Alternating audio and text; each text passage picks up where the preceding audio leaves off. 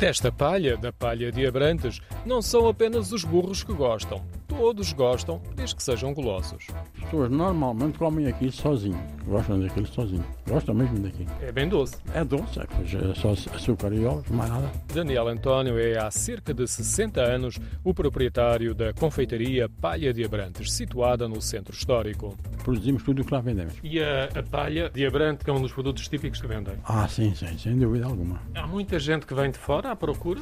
Sim, a maioria. Na montra vemos vários doces, muitos com fios de ovos, mas a palha de Abrantes é um dos que sobressai. A cor amarela com a cobertura de fios de ovos queimados em forma de ouriço e colocado em forma de papel torna o doce irresistível. Percebe-se porque perdura desde o século XV. A palha tem 500 anos e vem dos conventos. Não se alterou rigorosamente nada, a não ser as embalagens e, por outro lado, a venda, porque antes quem fazia as caixas em madeira eram os preços da cadeia, os cartão, faz, as embalagens. Ao contrário de outra doçaria de origem conventual, no caso da palha de Abrantes, Daniel António diz que a receita é conhecida, não é segredo. Verdadeiramente segredos, segredos não, mas a grande maioria das pessoas não faz. Cá em Abrantes só nós fazemos. Depois no Rocio há, no Alfaredo há, as padarias também fabricam, mas aqui assim, Abrantes, cabeça, somos só nós. Um dos motivos é porque se trata de um doce que parece dar muito trabalho.